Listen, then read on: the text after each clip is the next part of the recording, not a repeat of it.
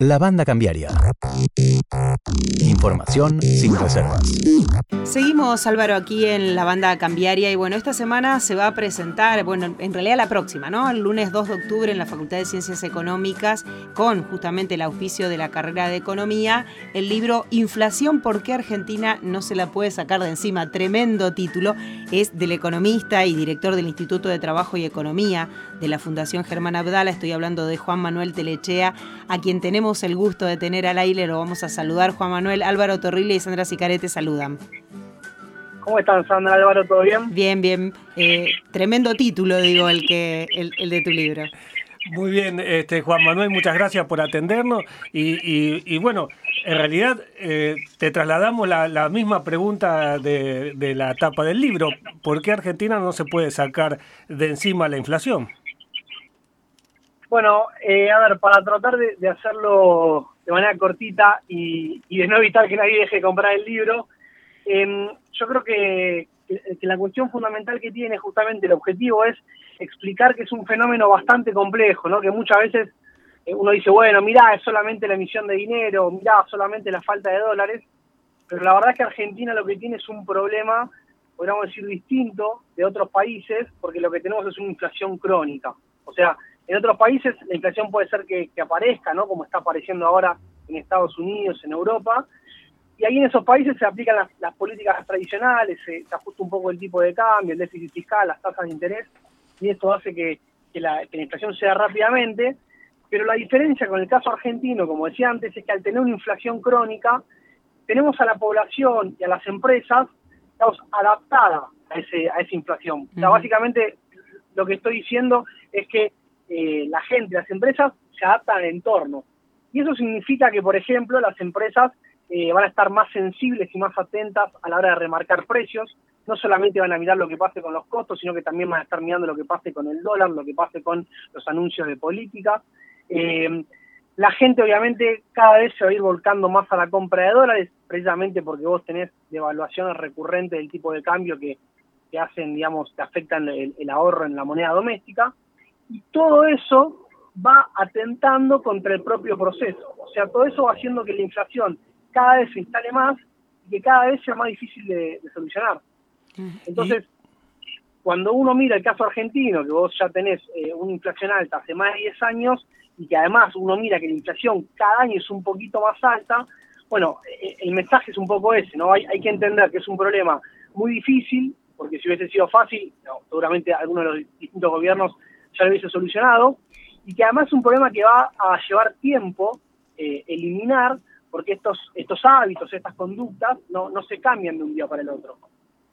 Y, esta, esta retroalimentación que hay en la, en la inflación, que hace que la, que la inflación sea un problema crónico en, eh, en Argentina, eh, ¿solamente se resuelve desde la teoría económica o hay algo más en este tipo de eh, tema conductual, si se quiere? No, a ver, muchas veces algunos hablan, por ejemplo, de algo cultural, por ejemplo, que tenemos algo cultural con la compra de dólares, yo creo que, en realidad es, una cuestión semántica, ¿no? Porque eh, justamente eh, tenemos una, digamos, somos, eh, estamos todos muy acostumbrados a comprar dólares, pero básicamente eso es porque todos vivimos un montón de crisis, corralitos, devaluaciones, que hacen que nos demos cuenta que ahorrar en pesos perdemos contra el tipo de cambio. Entonces, a medida que esas cosas van pasando, la gente va adaptándose. Yo creo que es una cuestión más bien económica, ¿no? Pero pero sé que a veces uno puede eh, justificarlo desde el punto de vista más eh, cultural eh, y también puede ser correcto. y, Juan Manuel, ahí vos hablabas de esa inercialidad con esa cantidad de factores entre los cuales lo cultural y bueno lo, de las costumbres tiene mucho que ver. es para ponerle para ponerle un freno a eso. Es em, es necesario, por ejemplo, un plan de estabilización. Es suficiente. Se habla mucho de eso. Bueno, eh, yo creo que sí, yo creo que es necesario, ¿no? Porque, de vuelta, vos a, los, digamos, a las causas típicas que tiene la inflación, que son los aumentos de costos, las devaluaciones del tipo de cambio, el financiamiento del déficit fiscal, vos tenés estas cuestiones adicionales que hacen que sea tan difícil de bajar. Entonces, por ese motivo es que, como te decía antes, en otros países, cuando la inflación aparece, aplican las políticas tradicionales y la inflación rápidamente baja. Bueno, en Argentina eso no pasa. Ya digamos, tratamos diferentes estrategias y ninguna funcionó.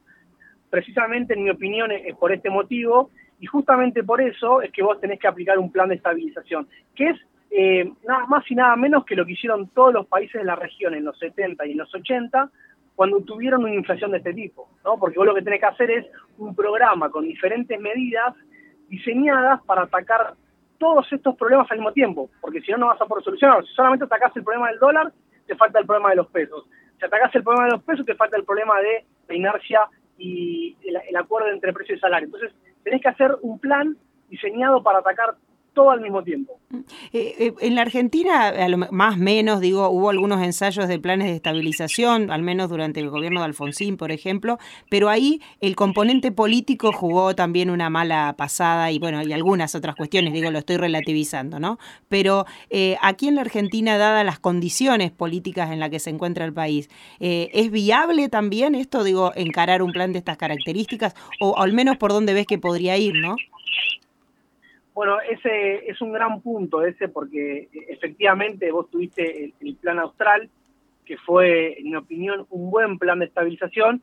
Pasa que vos tenías, eh, digamos, reclamos importantes de la dirigencia sindical, de la sociedad en general, ¿no? Que obviamente la situación económica no era buena y eso siempre entra en conflicto. Entonces es difícil de congeniar las aspiraciones y la demanda de la sociedad con lo que te requiere la economía. Eso sin duda. Después, por ejemplo, tuviste la convertibilidad, que también fue un plan de estabilización, que fue bastante efectivo en bajar la inflación, pero que ató de pies y manos tu economía y fue, podríamos decir, la raíz de lo que fue la crisis del 2001, ¿no? También esto, poniendo un poquito, haciendo el paralelismo con, con las propuestas de, dolarización que se escuchan hoy por parte de, de Milei, que evidentemente apunta a algo similar, pero todavía más restrictivo.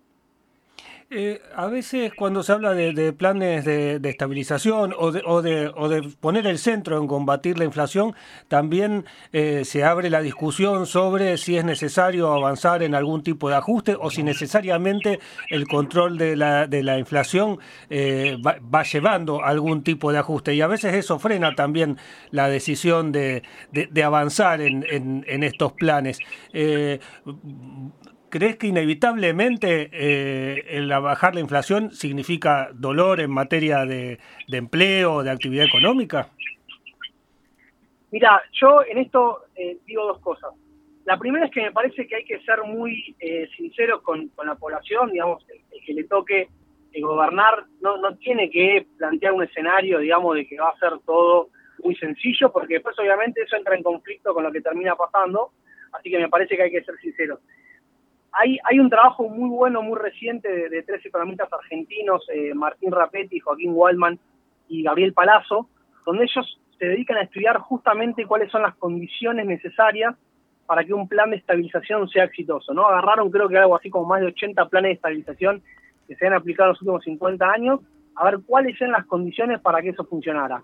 Y, la realidad es que, digamos, vos tenés que hacer correcciones para que el plan funcione, porque obviamente la inflación de alguna manera explica que tu economía tiene un desequilibrio importante. Entonces, eh, tenés que corregir el, déficit fiscal, tenés que corregir el valor del tipo de cambio, tenés que corregir las tasas de interés, y eso, y acá, digamos, voy a decir la, parte positiva, eso en principio te genera una recesión, porque por lo, es muy difícil que vos hagas los ajustes sin que eso afecte la actividad económica, pero después a la larga eso eh, tiene sus réditos porque la propia estabilización de la economía y la reducción de la inflación hace que después esas economías hayan crecido por encima de la media. ¿sí? Entonces digo, en los planes exitosos, lo que se observa es que vos tuviste un ajuste inicial, pero que después al poco tiempo, cuando la inflación empieza a bajar, la economía se reactiva y retoma un sendero de crecimiento. a ver, recordemos que Argentina hace ya 12 años que no crece, con lo cual ya estamos en un ajuste permanente. Entonces la idea es ver cómo podemos frenar este ajuste para poder retomar el crecimiento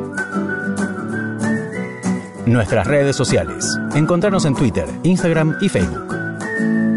Escucha los podcasts de la banda cambiaria en nuestro canal de YouTube y Spotify. La banda cambiaria. Tu libro, eh, si yo no, no, me equivoco, eh, haces una relación también entre estos eh, 10 años, 11 años de, estancamiento eh, y la problemática de la inflación, ¿no? Totalmente. En, mi opinión, digamos, es, la principal causa. O sea, vos cuando te fijas eh, todo el proceso que está por detrás, desde la, economía del 2011, que no crece de, manera sostenida, y yo creo que ahí precisamente el, la gran, el gran motivo que está por detrás es la, es la inflación, que la inflación lo que hace además es que vos tengas que recurrir al tipo de cambio, entonces el tipo de cambio se atrasa, ¿no? Se pone muy barato, cuando se pone muy barato se impulsa la compra de dólares, cuando se impulsa la compra de dólares eso después termina provocando las devaluaciones, esas devaluaciones te provocan una inflación más alta y estamos atrapados en un círculo vicioso que no es nada nuevo, ¿sí? en los 60 y los 70 también esto estaba muy estudiado, que se conoce como stop and go, ¿no? frenar y arrancar, que es lo que Argentina, digamos, Claro, que es lo que Argentina viene atravesando desde el 2011, ¿no? Eh, así que sí, yo creo que es el principal problema. Eh, y Juan Manuel, en una economía como la Argentina, donde también tiene un alto nivel de endeudamiento, vos mencionabas esto, digo, bueno, al principio hay un ajuste para reacomodar, pero esto al final da un buen resultado. Eh, ¿cómo, ¿Cómo impacta en economías que están tan endeudadas? Bueno, yo creo que, digamos, el gran problema que tenés hoy es que vos tenés como diferentes amortiguadores que puedes ir usando para, para que el ajuste y que la crisis sea menos grave, y uno de esos precisamente es el financiamiento, ¿no? Entonces, Argentina hoy es como que ya agotó todos esos amortiguadores, tenía dólares, los, eh, digamos, ya no tiene más, eh, tenía la posibilidad de endeudarse y ya no tiene más, entonces, eh, hoy, podríamos decir, no te queda otra que tratar de equilibrar la economía porque no tenés herramientas. De todas maneras, yo creo que el, que el gobierno que venga, si plantea un programa eh, serio en términos de, cómo atacar la inflación. Me parece que eso baje en algún tipo de expectativa, tanto en el mercado local como en el resto del mundo.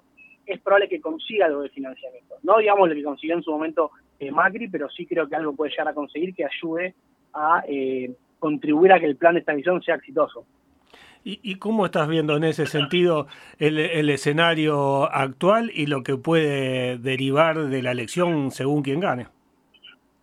Bueno, ahí está, digamos, la, paradoja, ¿no? Porque eh, yo creo que el, programa de mi ley me, parece que primero no es, no es viable y eso quedó bastante claro eh, a partir de que después de ganar la, las PASO empezara a modificar, ¿no? Había, había arrancado diciendo que, que su programa era una dolarización y a partir de que ganó y que se volvió el candidato más, más factible de llegar a la presidencia, tuvo que recular porque obviamente no es viable la dolarización de Argentina hoy que tiene reservas netas negativas, vos tenés que tener dólares para poder hacer eso, eh, por lo tanto tendrás que hacer un ajuste y una devaluación brutal del tipo de cambio, lo cual es, claramente inviable. Ahora habla de una especie como de competencia de monedas, en los papeles sería una unificación cambiaria, una liberalización del mercado cambiario, ¿no? El, el día uno, lo cual también es algo que yo creo que es incorrecto porque eh, implicaría una devaluación del tipo de cambio oficial del más del 100% y eso se trasladaría a todos los precios. Em, después, digamos, tenés el, programa de Melconian, que me parece que justamente tomó nota, porque Burrich había dicho también de que iba a unificar y a eliminar el cepo el día uno, lo cual, insisto, es un para mí un error de diagnóstico porque impactaría todos los precios, y ahora Melconian habla de un desdoblamiento oficial, ¿no? Que la gente pueda comprar dólares al tipo de cambio financiero, pero seguir manteniendo un dólar eh, oficial para la compra mm, y venta de, productos importados y exportados. Y Massa que todavía no dio demasiadas muestras más allá del paquete de eh, medidas que está. Perdón, sí, de masa la verdad es que no se puede decir nada porque no sabemos cuál es el plan que tiene. Y sobre esta estrategia que estuvo, eh, echó mano en el último tiempo, cuando bueno se demoró los desembolsos del Fondo Monetario, recurrir a otros prestamistas, recurrir, eh, utilizar el Gold Swap de China, eh, utilizar fondos de la CAF, del Fondo Kuwaití, digo, ¿cómo, ¿cómo analizás esta estrategia de diversificar un poco la fuente de financiamiento? No, yo creo que ahí, digamos, sorprendió un poco porque honestamente creo, creo que mostró una capacidad interesante de conseguir financiamiento, pero el tema es que eh, es muy difícil que vos puedas bajar la inflación si no lográs convencer a, las empresas, a los trabajadores que la inflación va a bajar. Porque, digamos, si la empresa vos no te cree que vas a bajar la inflación, va a remarcar siempre por las dudas para cubrir los costos de reposición. Si el trabajador no lo convence de que va a bajar la inflación, va a tratar siempre de ajustar eh, la paritaria por la inflación anterior, ¿no? Entonces, es muy difícil que eso baje y me parece que, ahí está el principal problema de masa, que al no presentar un programa económico, bueno, eso hace que, sea muy difícil de, que las empresas y los trabajadores, digamos, eh, se pongan de acuerdo de alguna manera y acuerden salarios y precios a un nivel más bajo. Eh, de mi parte, la última, ¿existe un riesgo de hiperinflación en Argentina? Mira, si uno mira la historia, Argentina eh, convivió con 14 años consecutivos con una inflación superior al 100% antes de la hiper. ¿no? Entonces mm. uno diría, del 75 al 89 Argentina tuvo una inflación superior al 100, salvo por un periodo puntual del 85, justamente cuando fue el plan austral, que la logró bajar por debajo del 100. Pero entonces si uno mirara eso, diría, bueno, podemos mandarnos varias macanas más antes de llegar a la hiper. Pero uno tiene que entender que hoy la economía no es la economía de los 80, que hoy tenés un montón de herramientas para, eh, de alguna manera, escapar del peso, ¿no? Tenés la compra de dólares financieros, tenés la compra de dólares cripto, otras monedas. Entonces me parece que hoy eh, puede ser que ese proceso esté un poquito más cerca si vos justamente aplicás medidas que no son correctas, ¿no? Como te decía antes, una devaluación del 100% con este contexto, bueno, quizás te deja la puerta de, una hiper.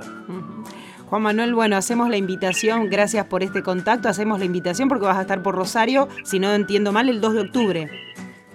Exactamente, el 2 de octubre voy a estar presentando el libro en la, en la Facultad de Económica. Bueno, esperamos entonces, te esperamos para charlar sobre eso y esperamos los rosarinos poder contar con esto. Gracias por este momento. Por favor, gracias a ustedes por la invitación. Hasta luego.